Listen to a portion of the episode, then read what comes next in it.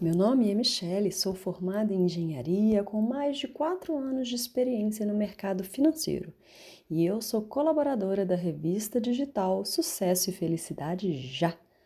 Hoje iremos falar sobre como ficaram as nossas finanças durante essa pandemia.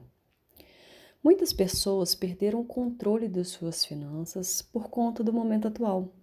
Porém, o momento não é para desespero, e sim para calma e tranquilidade.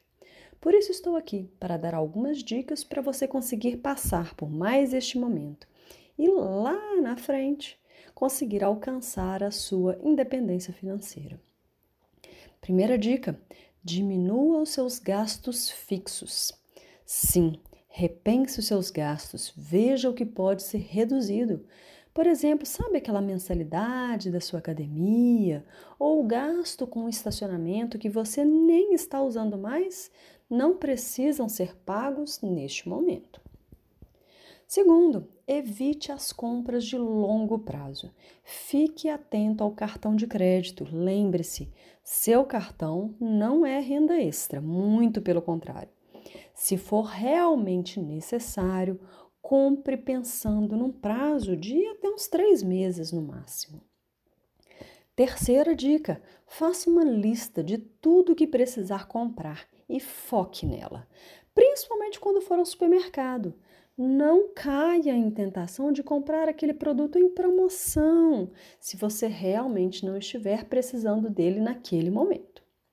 Dica 4: não compre por impulso, jamais faça isso. Pense, pesquise, procure. Só depois que você fizer as melhores escolhas, você compra. Dica 5: Realize negociações com seus credores, com seus fornecedores. Todo mundo quer dívidas pagas, não importa como. Ou seja, é o melhor momento para suas boas negociações. Dica 6. Não se esqueça de fazer a sua planilha financeira. Não procrastine o seu orçamento. Mantenha-se no foco de saber o que você ganha e tudo o que você gasta. Dica 7. Invista parte do seu tempo na sua educação financeira. Você ainda é a melhor pessoa para cuidar do seu próprio dinheiro. E a 8. Não se esqueça jamais da sua reserva de emergência. Você que já tem e está gastando ela neste momento, olha que coisa boa. Lembre-se de repor quando der. Agora, você que ainda não tem, nunca teve, nem sabe do que se trata, fique atento aos próximos posts, pois eu vou explicar tudo o que você precisa saber sobre este assunto.